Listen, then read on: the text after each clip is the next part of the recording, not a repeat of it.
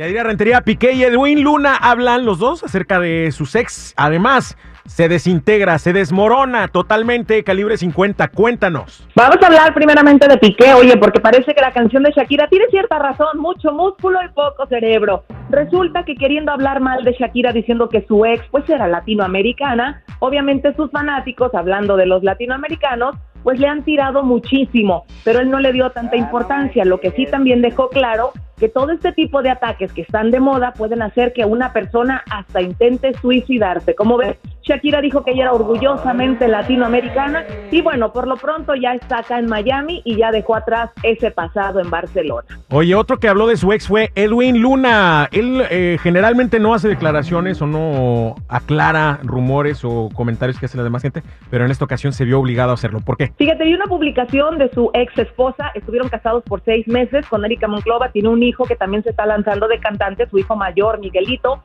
y resulta que él estuvo en Texas en un evento e invitó a su hijo a que cantara, pero la mamá puso una publicación muy fuerte tirándole mucho porque no le permitieron estar con su hijo dentro del evento. Dijo que era algo muy importante para ellos y empezó a hablar de que ese hombre solo le interesaba el dinero, que ella había estado con él cuando no tenía nada y empezó a ponerlo el mal, al grado que la gente empezó a atacar a Edwin diciendo que había usado a su hijo menor ciudadano para que le dieran la visa de trabajo en los Estados Unidos, cosa que es totalmente falsa. Sin embargo, él se defiende, demostró con hechos todas las veces que ha ayudado.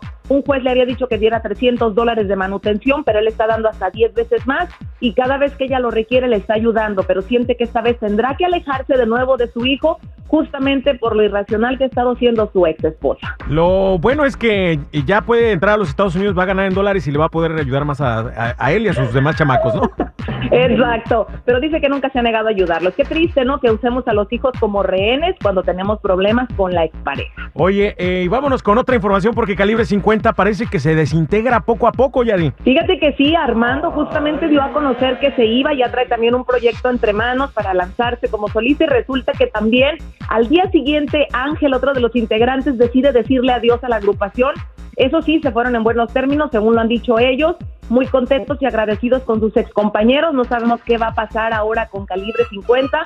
Va a continuar obviamente trabajando, me imagino, pero habrá oportunidades para nuevos músicos y esperemos que a todos les vaya bien y que realmente hayan salido en buenos términos. Se me hace muy raro que de pronto dos decidan irse. Yo les dije desde el principio, eh, necesitan cambiarle el nombre a Calibre 50 porque ya cuando se va uno eh, es muy difícil mantenerse. Y veamos, eh, este, como por ejemplo el, caso de los Bookies, ¿no? O sea, jamás pudieron o Límite, por ejemplo, ¿no? O sea, y esas agrupaciones que tienen ya un nombre y tienen ya una identidad con sus integrantes y se sale uno y básicamente se derrumba todo, ¿no? Sí, es mejor empezar de cero, con una nueva imagen, una nueva propuesta, porque la gente espera más de lo mismo y cuando ya no se los dan, deciden irse. Bien, gracias por la información, Yadi. Cuídate mucho, que tengas bonita semana. Igualmente para ti, no olvides seguir mis redes sociales, YouTube, Yadira Rentería, Instagram, Chismes de la Chula, Yadira Rentería Oficial. La raza.